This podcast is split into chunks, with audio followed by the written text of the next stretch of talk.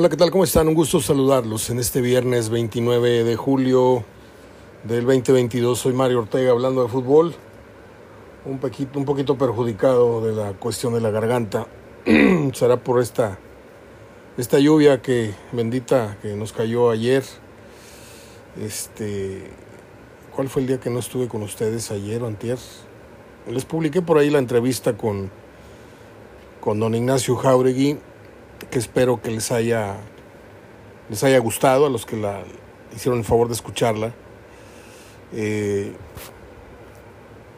la verdad, como lo dije ahí en su momento, mmm, no era la, la, plática que yo tenía preparada, pero tampoco es una, una mala, mala charla. O sea, conversamos sin, sin formato, sin, sin orden.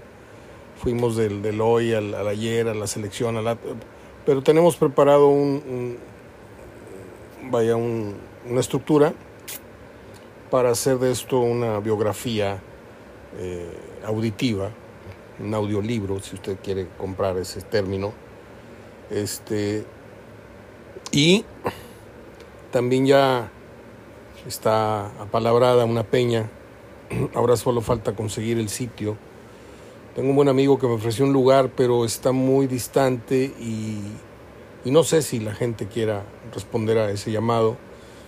Está justo enfrente del Parque Tucán, allá por todo Leones, hasta arriba, hasta arriba, hasta arriba. Por allá usted sabe dónde está el Parque Tucán. Enfrente hay un salón, me lo han ofrecido.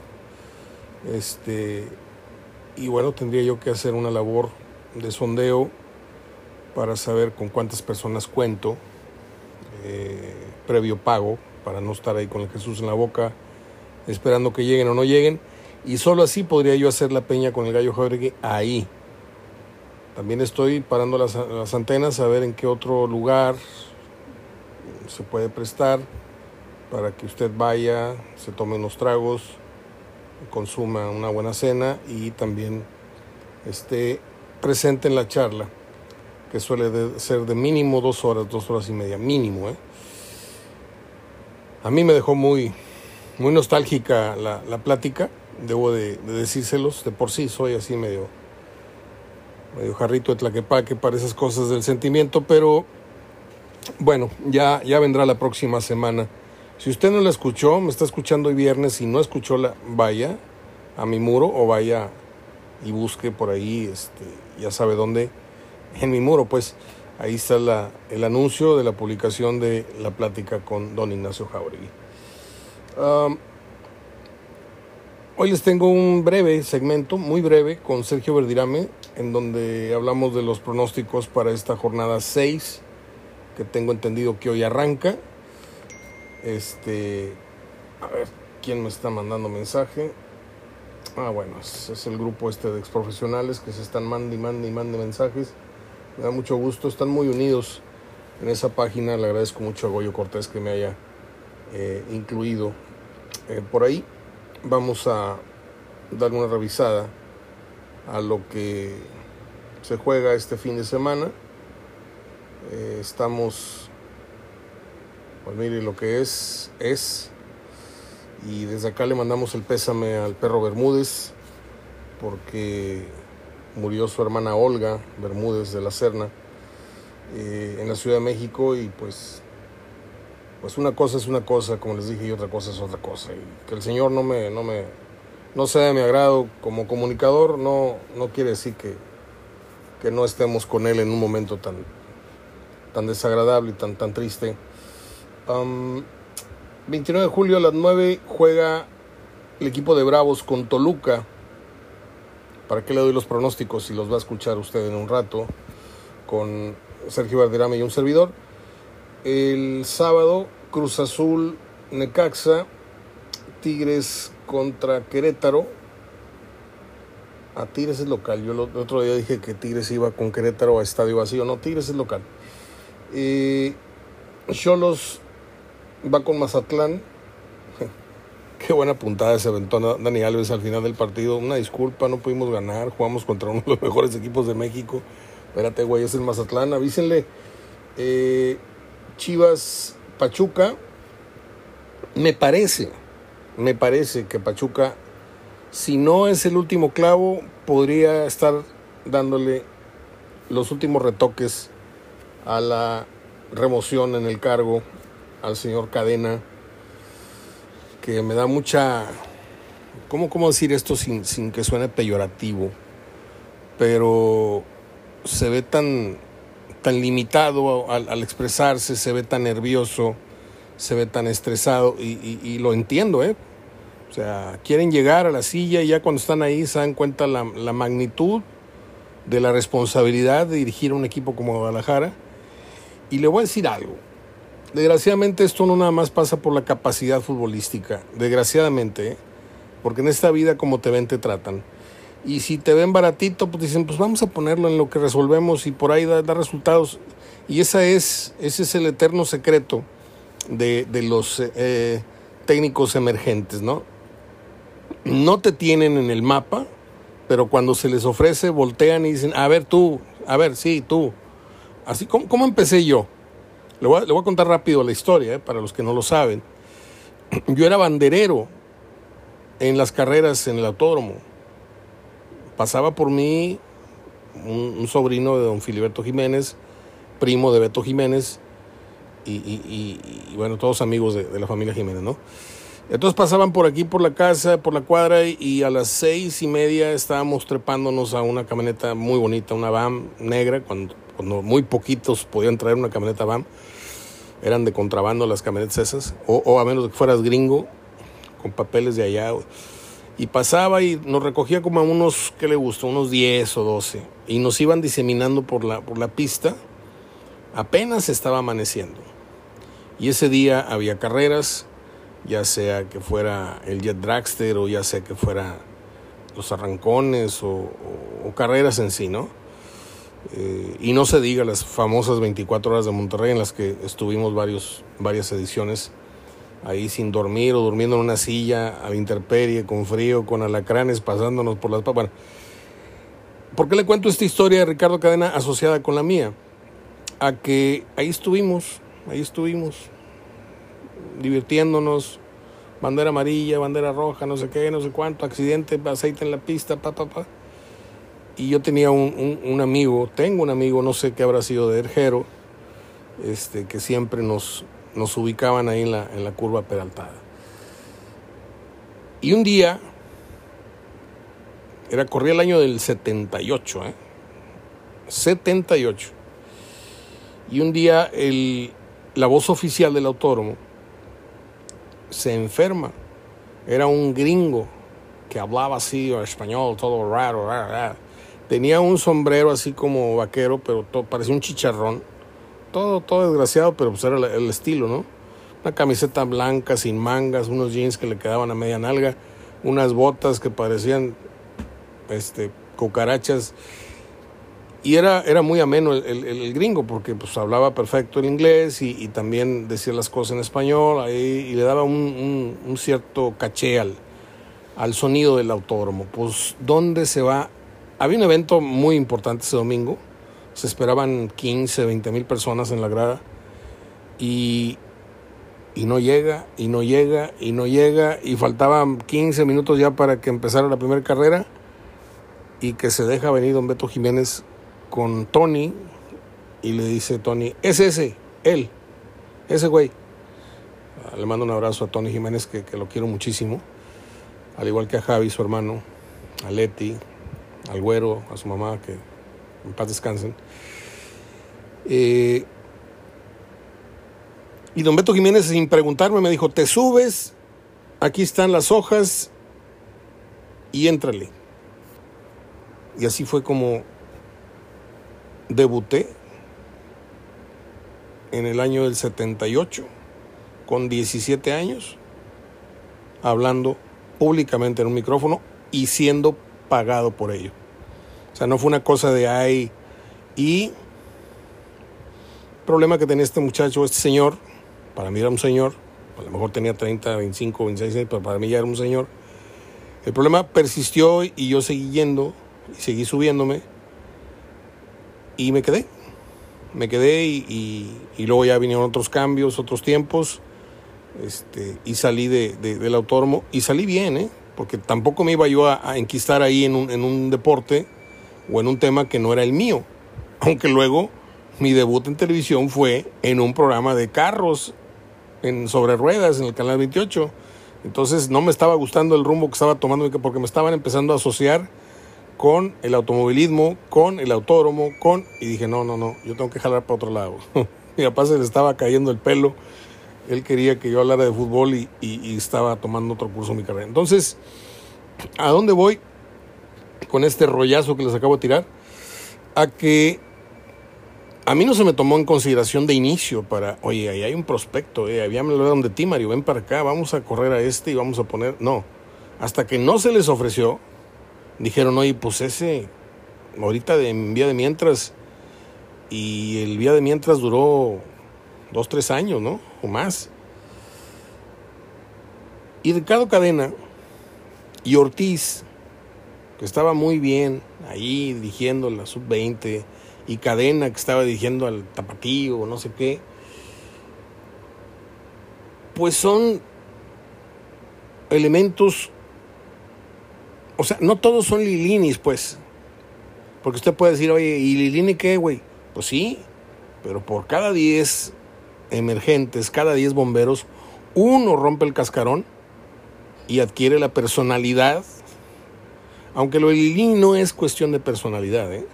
Lilini es una persona austera, es un argentino que no ejerce, es muy, muy humilde, muy, muy para adentro, muy, muy sencillito.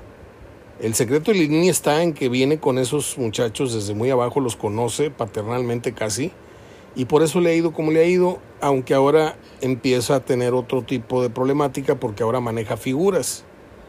Y, por figuras y por manejo no le digo Dani Alves, a ese no lo va a manejar, porque Dani Alves hizo lo que le dio la gana en su debut, pisó los terrenos que quiso.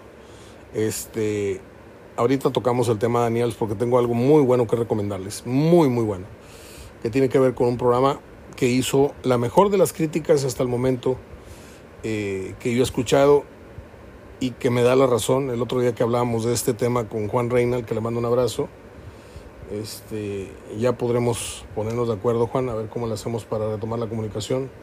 Pero me queda claro que es mi culpa, mea culpa, que no hayamos podido tener contacto hasta ahora. Los tiempos de él y los míos ya no, ya no, ya no son tan fáciles de acomodar. Eh, y al ratito les, les voy a, a decir de qué se trata esto de Dani Alves. Entonces, pues Ricardo Cadena es Ricardo Cadena.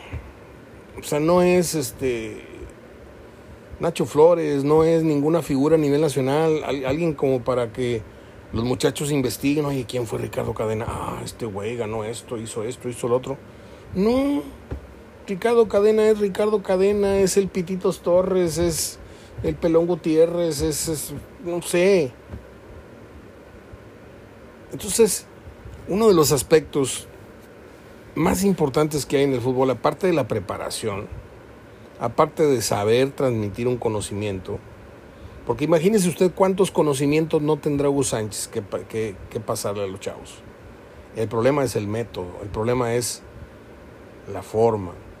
Hugo Sánchez tiene serios, muy seriosísimos problemas para estructurar lo que dice sin caer en el yo-yo, en el yo, en el yo primero, el yo, eh, buen empate de América con Real Madrid, pero yo les gané, yo sí le gané. O sea, siempre antepone eso que lo hizo triunfar, pero que ya no tuvo freno, que fue el yo. Yo primero, yo puedo, yo sí, ustedes no creo que deberían de estar en el lugar. Mire, nunca se me olvida lo que me dijo la Volpe una vez. Me dijo, el problema de aquí y de muchas partes es que los entrenadores de las fuerzas básicas siempre están buscando la oportunidad de subir al primer equipo. Y su vocación debería de recordarles que están para la formación y el pulir y el entregarle a los, a los entrenadores de más arriba los jugadores ya muy bien terminados. ¿sí? Esa es una. Y la otra que estaba por terminar, eh, la idea es que no basta con tener los conocimientos, les puse el ejemplo de Hugo Sánchez, no basta tener el método, saberlo comunicar, sino que también, también hay que tener personalidad. Porque si no el futbolista de mediano pelo o de mucho pelo o de... Tienen que mirarte para arriba, tienen que mirarte con admiración, tienen que decir en sus adentros, qué bien habla este güey, qué interesante lo que me está diciendo.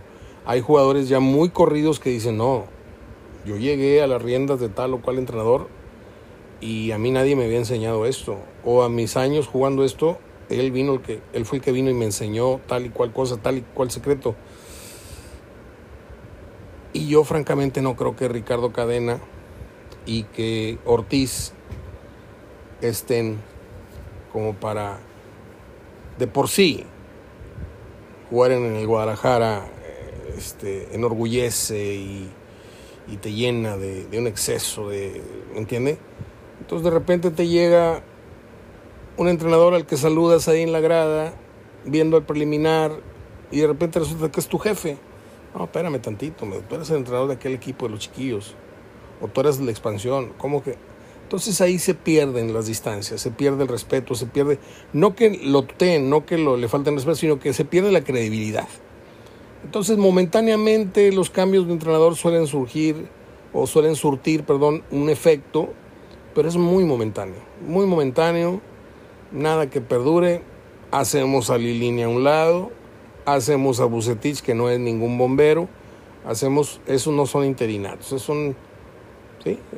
Le repito, el único que puede salirse de la norma es Lilini, ¿sí? que, que como bombero ha sido lo más fabuloso que le ha pasado a Pumas en dos años. Entonces, ¿a dónde voy? A que les iba a recomendar la mesa de opinión de anoche de fútbol picante, que fue sumamente, sumamente interesante, pese a David Feitelson. Fue muy interesante por dos aspectos. ¿Sí? Porque se tocó el tema Dani Alves, en donde Gabriel de Anda, este defensa grandotote que era malísimo con Pachuca y con Santos, pero que hoy está convertido en, un, en una voz que yo, yo le, le, le, le otorgo mucho respeto, aunque es medio altivo, lo platicamos el otro día, Díaz Ábalos y yo, a veces como que tiene desplantes así, gestos como que están tontos, están pendejos todos, no saben lo que están diciendo.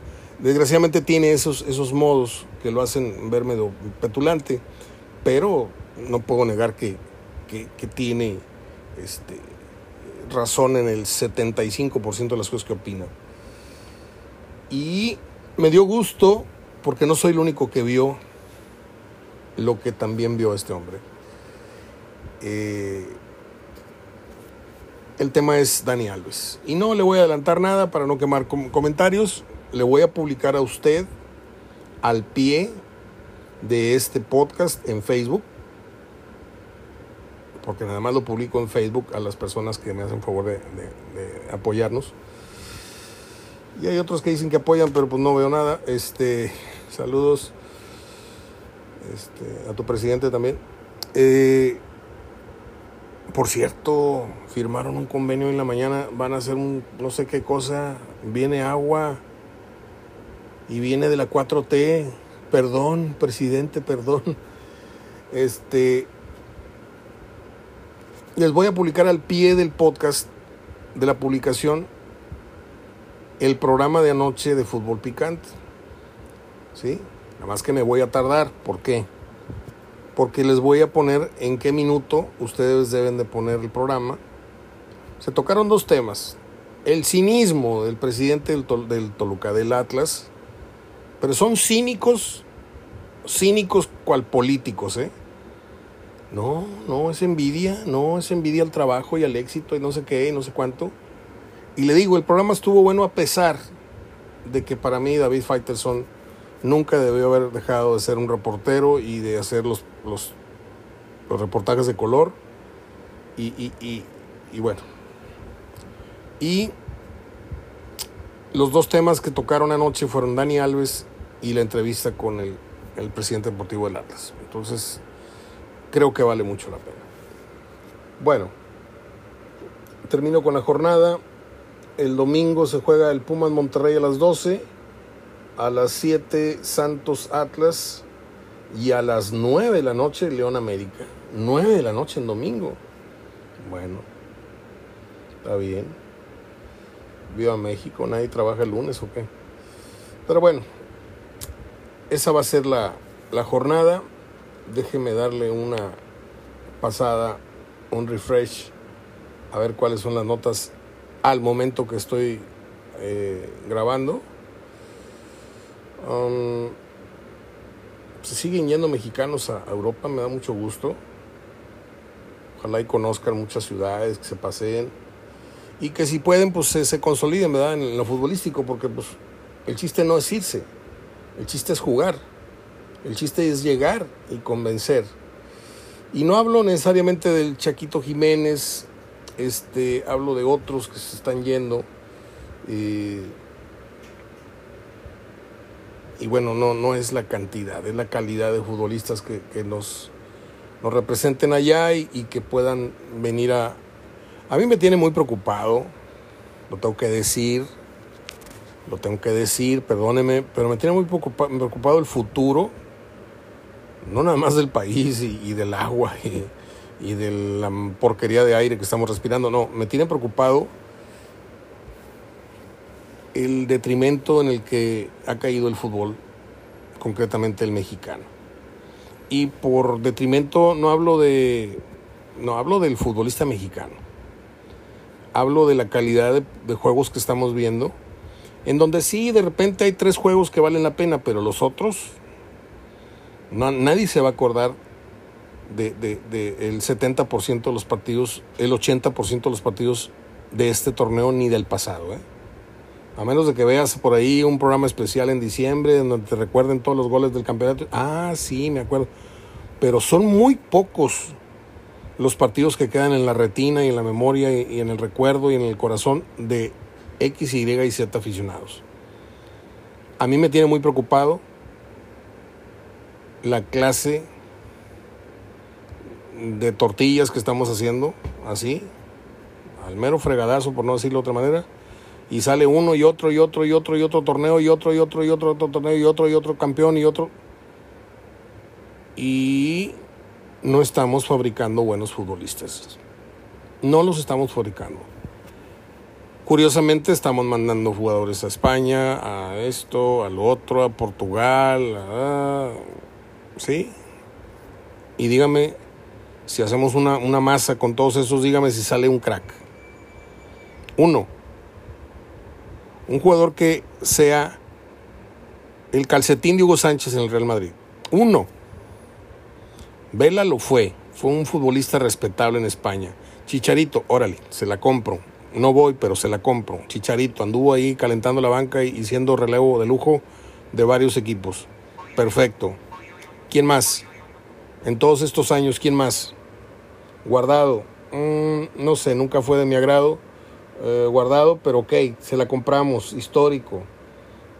Le lloran en, en, en, en Holanda y, y, y, lo quieren mucho en el Betis y lo que usted diga y mande.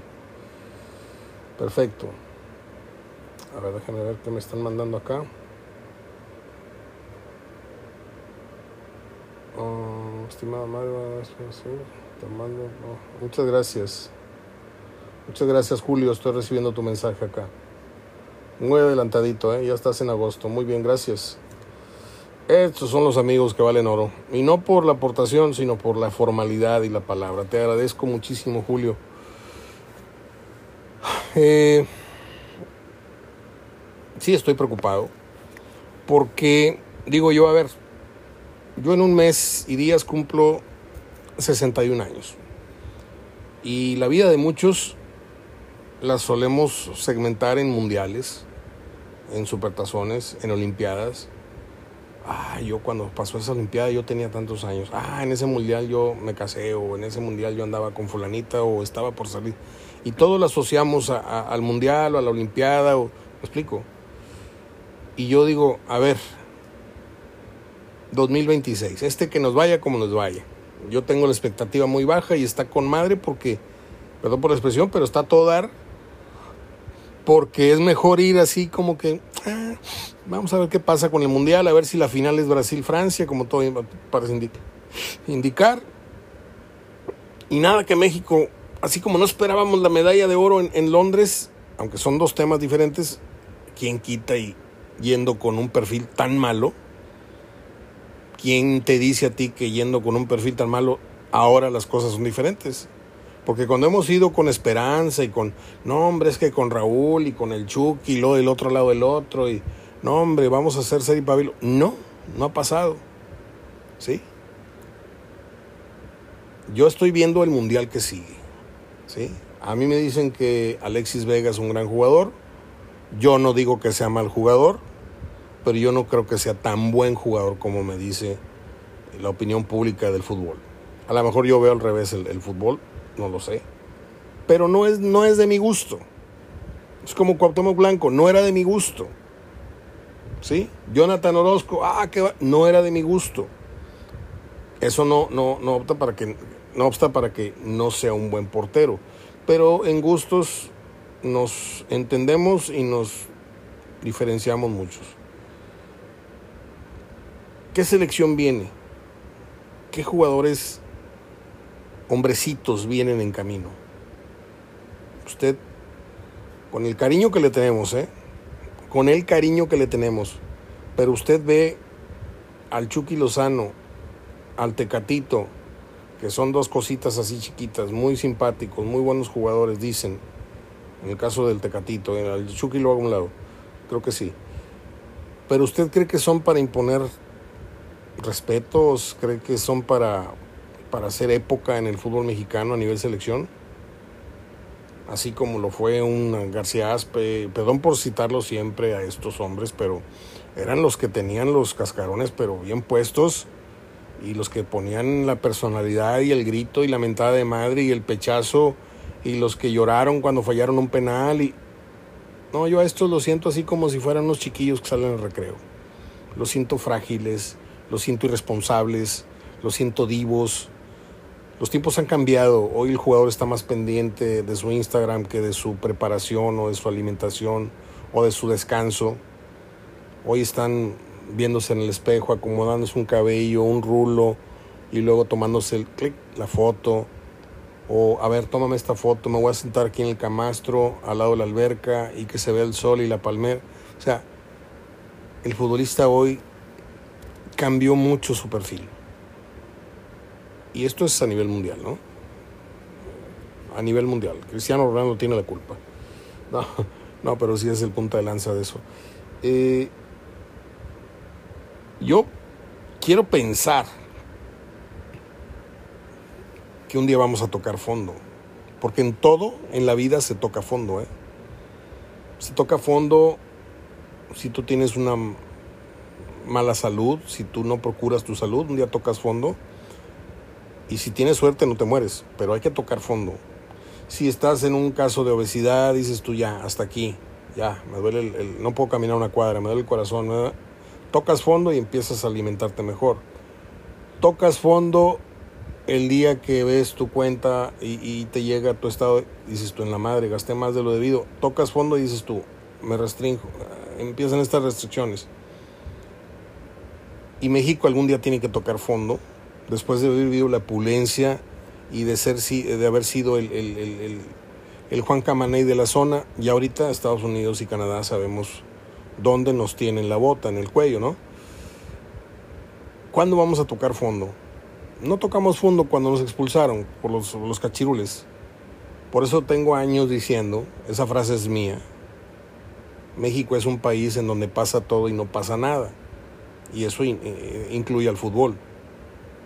Pasa todo, ya nos expulsaron, ya nos esto, ya nos amenazaron este, varias veces de, la posibilidad de quedar fuera de un mundial y no hemos enderezado, corregido nada.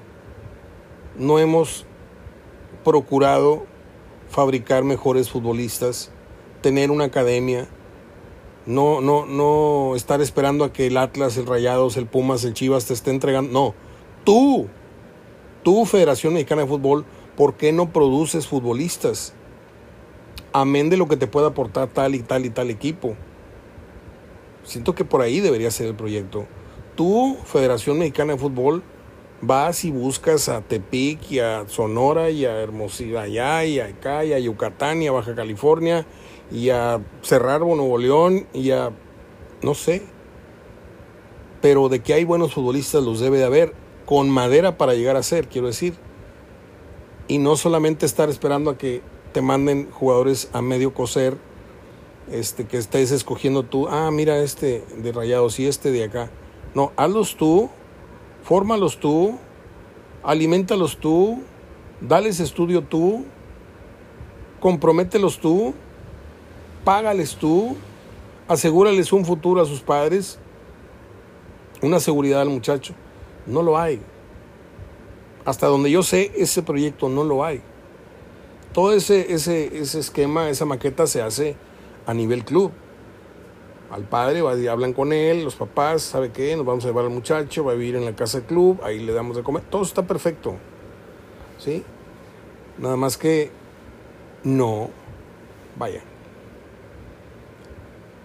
En lugar de que te estén entregando una tortilla de harina así grandota para hacer un burrito, te están entregando un taco, una tortilla taquera, chiquita. Ese es el futbolista que estamos pariendo en los últimos 15, 20 años. ¿Sí? Desde que se fue el Matador, desde que se fue Aspe, desde que se fue Borghetti, desde que se fue Hermosillo, desde que se fue Claudio Suárez, se fue Campos, se fue Rafa Márquez, ¿sí? Y le puedo seguir, y puedo ser muy odioso, porque usted puede decir, no, güey, espérate, pues no está tan mal la selección. Pues no está tan mal, pero tampoco está tan bien. Porque ya Estados Unidos y Canadá, ¿dónde, dónde están?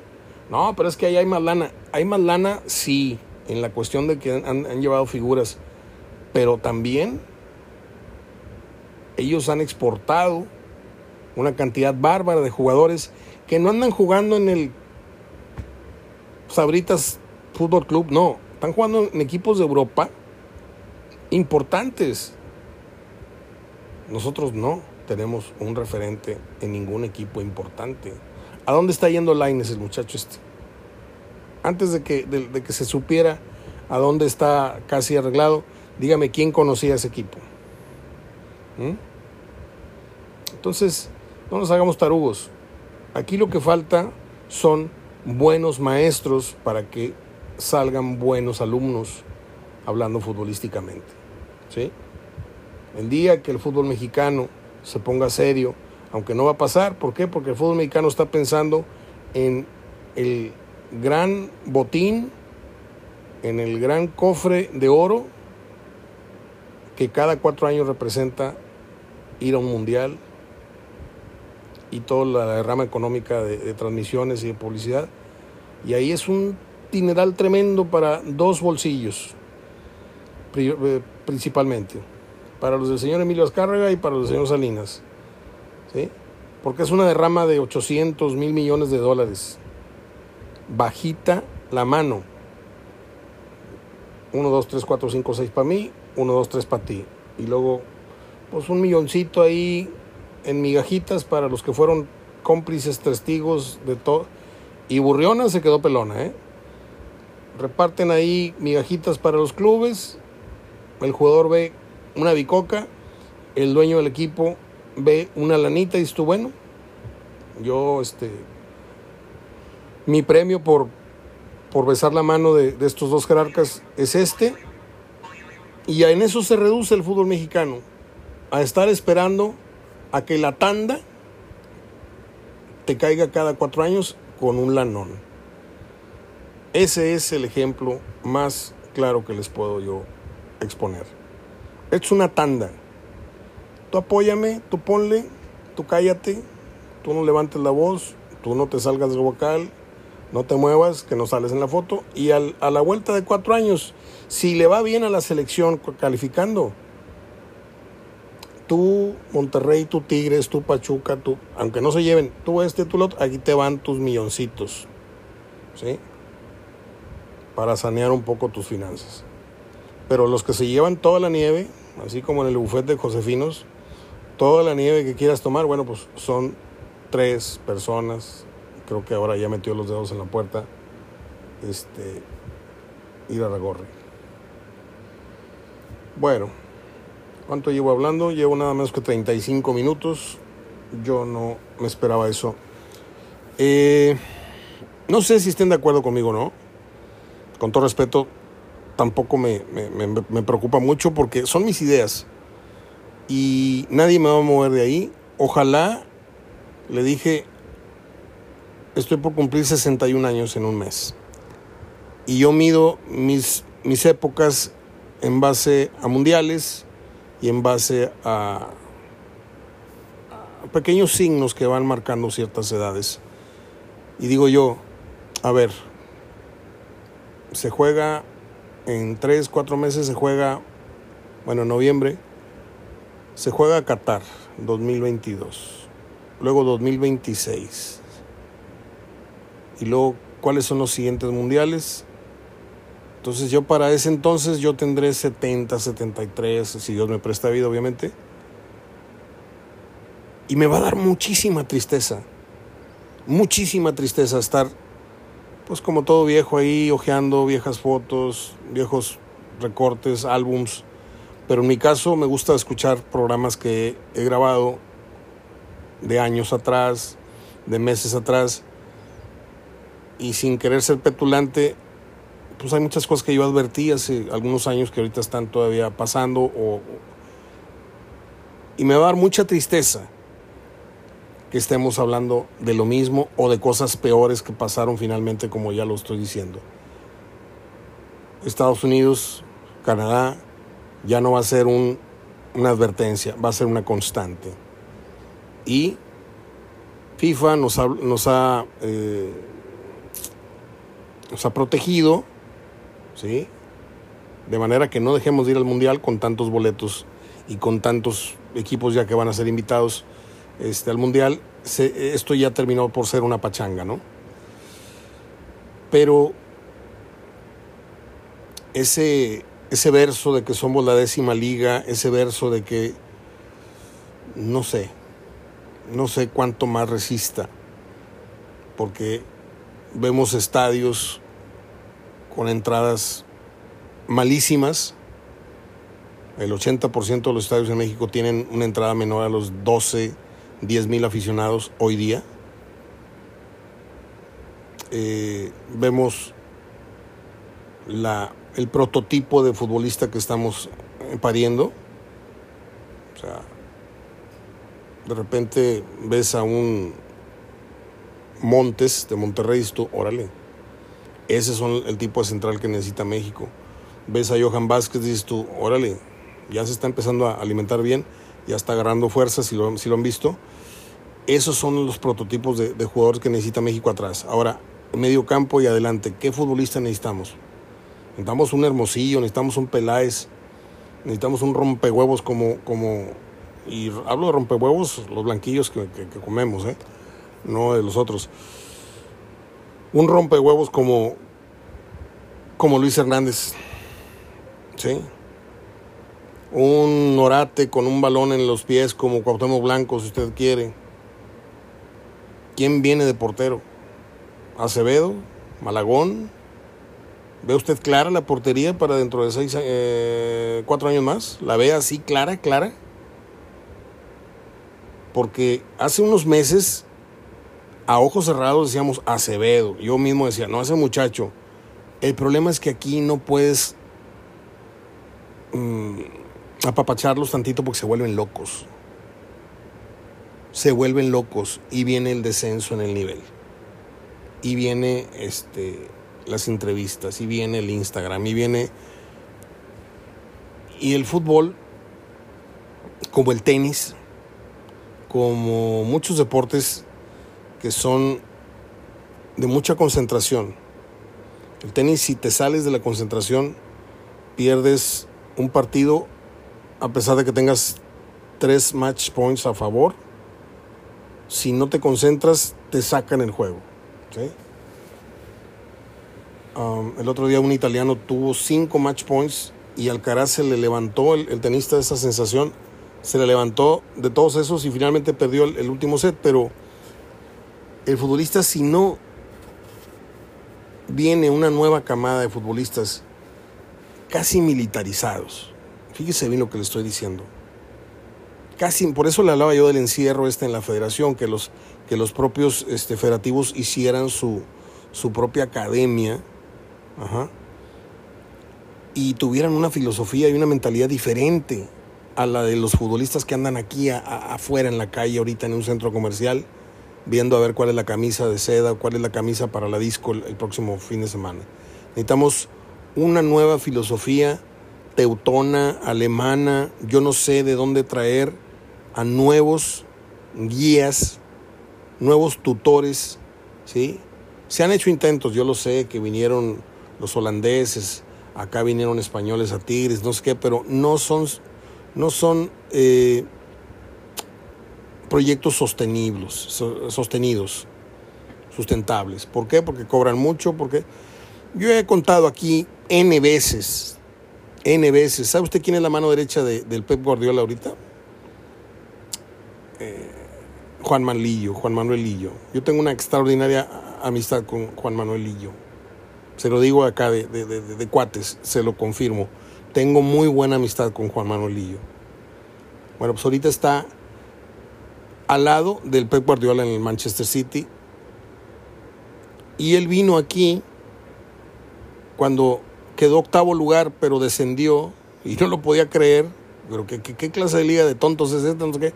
Se vino a los dos, tres días y aquí se entrevistó con Tigres presentó una maqueta, presentó un proyecto importantísimo, pero por ser un técnico que venía del descenso, Tigres no se quiso arriesgar y no le dieron la dirección deportiva, no le dieron todo lo que era el espectro deportivo a. Y miren ahorita dónde está Lillo. Necesitamos mirar hacia arriba y no hacia abajo. Por eso Chivas, por eso América, están mirando para abajo para resolver sus problemas, están mirando para equipos abajeños para contratar sus refuerzos. Sí, yo sé que de repente Santos te da un buen jugador, como Benítez, como el otro, y como Valdés, y como... Sí, pero antes América volteaba para arriba y te traía excelentes extranjeros. Ahorita, ¿quién se muere por un extranjero en la América? ¿Quién aquí en Tigres o en Monterrey dice, a ver, te cambio a por ni uno? o usted iba por Fidalgo? Dígame si usted, en, buena onda, ¿iba usted por Fidalgo? ¿Te doy al diente y me das a Fidalgo? ¿Te doy a Carioca y me das a Fidalgo? Ni locos. Bueno, ya lo voy a parar a esto porque yo cuando me prendo, me prendo. Tenía mucho tiempo de no hacer programas así en, en solitario, me gusta aunque de repente pimponeo mucho y me voy de un tema a otro, yo lo sé, lo tengo, lo tengo muy, muy presente, pero sí me gusta que me escuchen, porque pues yo no sé si alcance a plasmar todo esto en un libro, pero es mi filosofía, es, mi forma de ver el fútbol por años, puedo estar correcto, seguramente en, muchas cosas no lo estoy, para, para los oídos de, muchos de ustedes, pero en otras he sido visionario, ¿eh? no, me, no me lo crean, pero he sido visionario. En otras me he adelantado muchas a muchas cosas y perdón por decirlo, no, no me cuenta, les digo, perdón por, por esta petulancia, pero eh,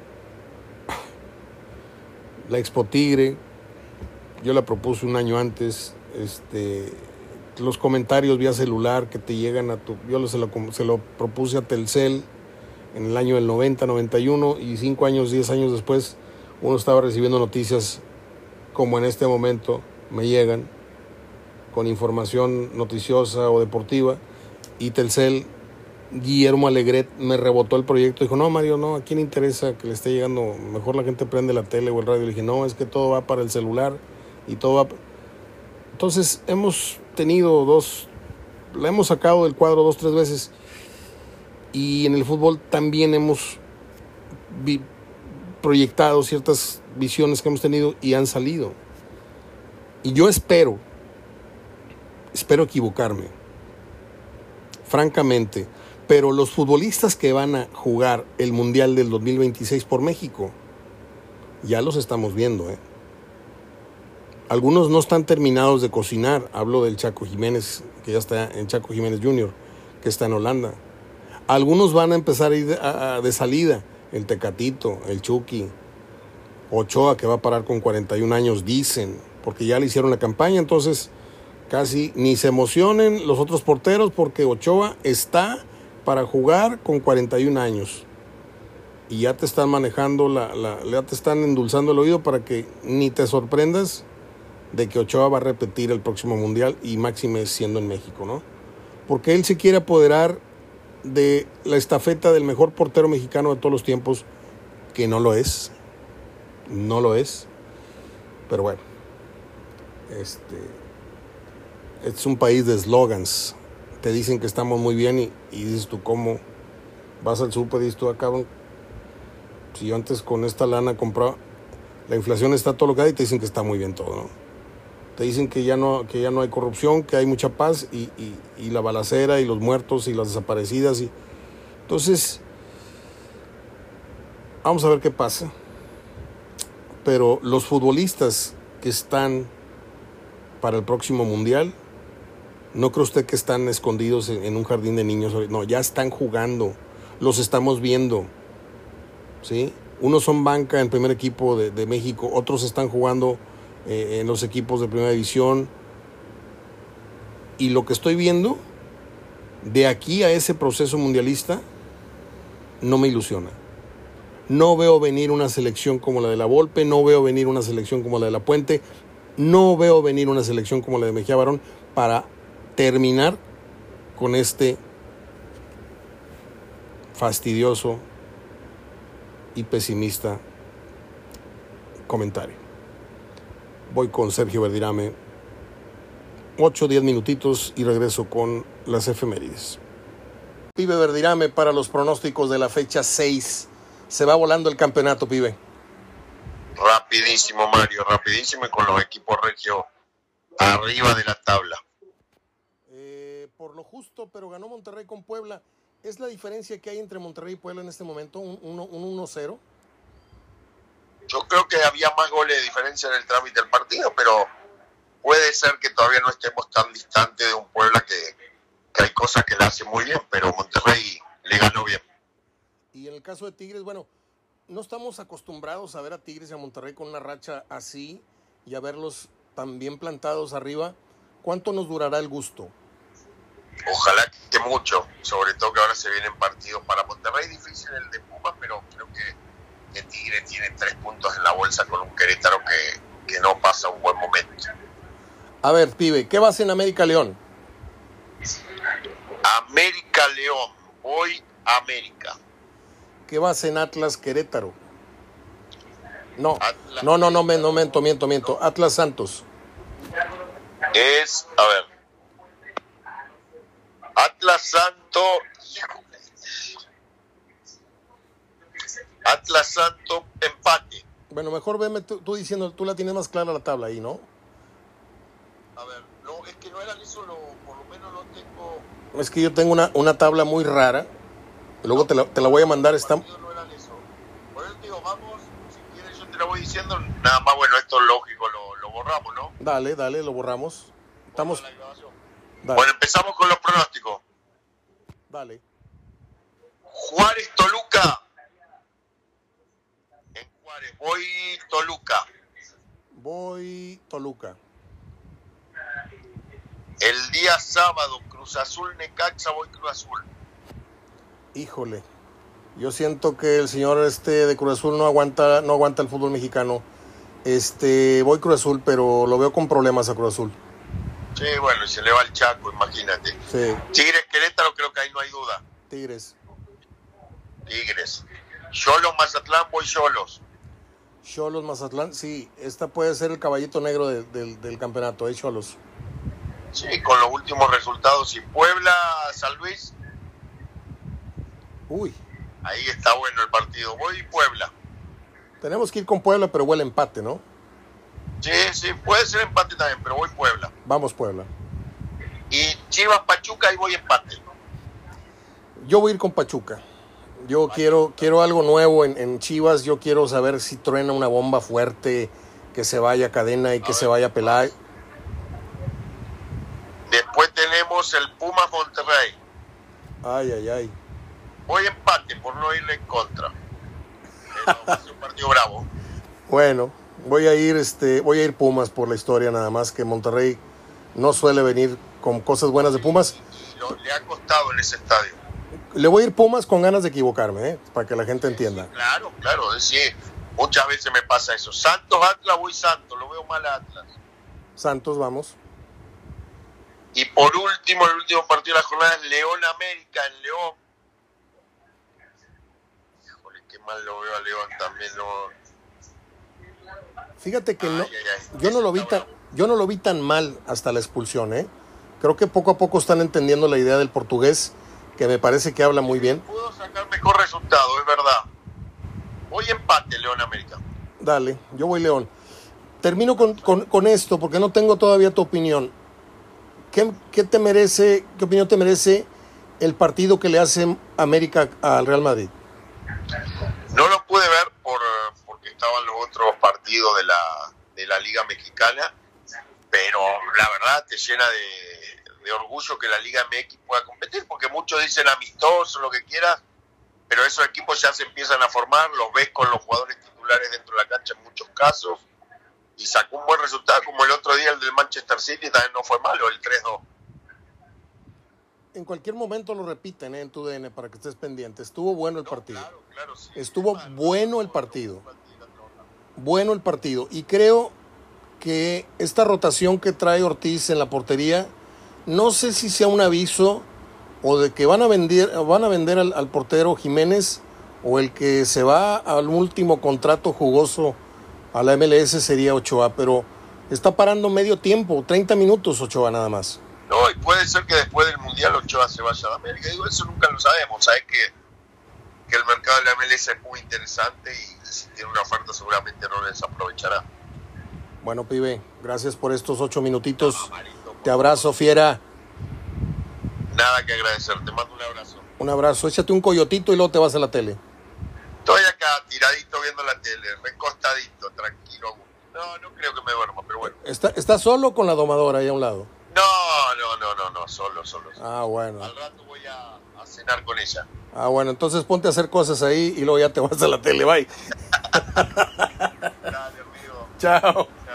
Chao, chao.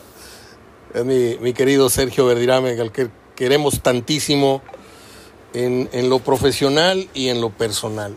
Es un, es un tipo que va de una, va directo y aquí lo tuvimos para sus puntos de vista de cara a la jornada 6 que arranca el día de hoy.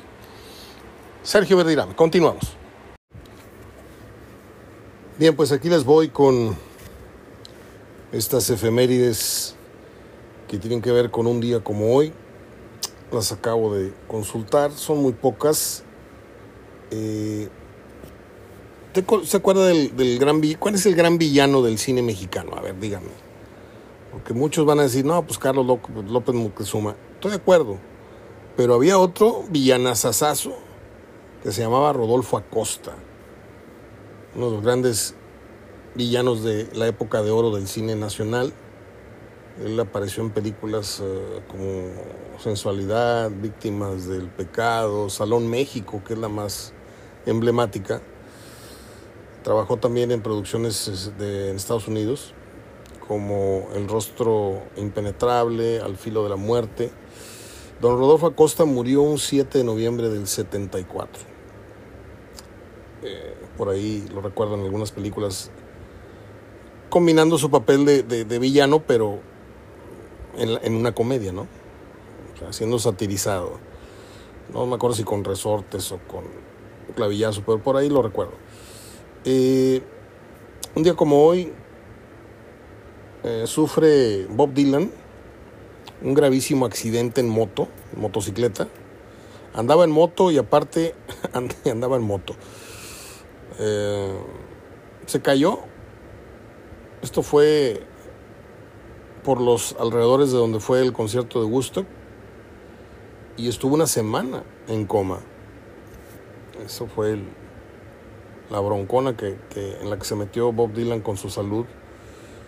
En el 83 murió David Niven, un actor muy destacado, un señor inglés de un porte y una elegancia, que se le recuerda por haber sido, eh, junto con Cantinflas, los protagonistas de la película La Vuelta al Mundo en 80 días. Él nació un 1 de marzo de 1910 y murió en el 83. En el 83 murió don Luis Muñuel, quien pues tuvo películas que son casi casi de culto ya en el cine nacional como Viridiana, Los Olvidados, El Perro Andaluz. Esa de Los Olvidados está perrísima, ¿eh? está muy fuerte esa película, pero es muy buena.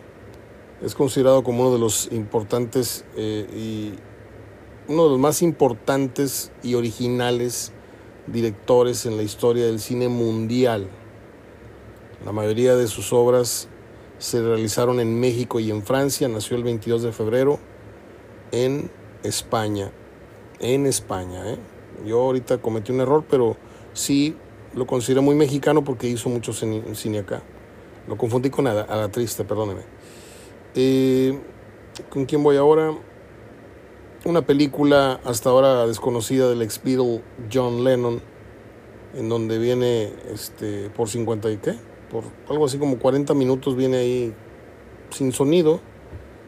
Este, un cineasta, un chavo grabó su, un, día en su vida este, y se subastó este material por 60 mil dólares. 53 mil 775 dólares más o menos. Este, es un negociazo eso el ser paparazzi. ¿eh? En el 2000, Jennifer Aniston se casa con Brad Pitt, de quien se separa cinco años después, debido a que el güero le puso el cuerno con Angelina Jolie. Y hasta aquí mi reporte, Joaquín. Son todos los mm, miembros a recordar. La película de John Lennon que se subastó, el matrimonio de Jennifer López, eh, la, muerte de David Niven, la muerte de Luis Buñuel, ¿qué más?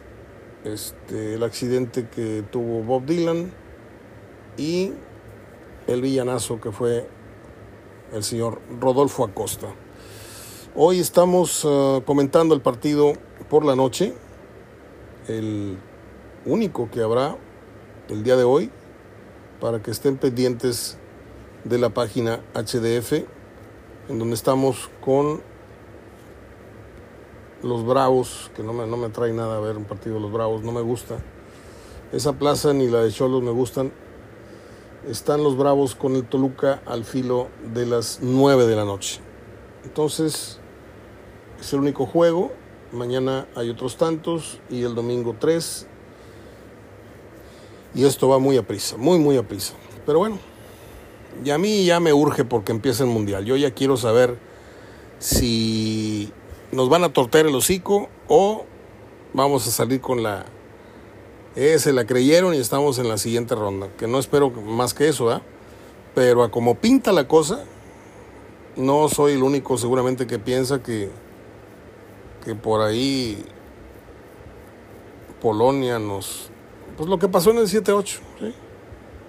Le ganamos a Túnez, empatamos con Polonia y, perdemos con Alemania. Acá no está tan fácil, ¿eh? Acá con, con apuros le vamos a ganar a uno de los tres. Bueno, ya me voy. Son los abrazos los que nos hacen un círculo de mucha amistad durante tantos años. Yo aquí desde hace más de 16 años traje por primera vez el abrazo de gol a los oídos de muchos, muchos de ustedes. Y así es como me despido siempre, con un fuerte abrazo de gol para todas las personas que valoran este esfuerzo, este tiempo que dedico a todos ustedes hablando de fútbol próximo lunes. Aquí nos vemos. Hasta entonces.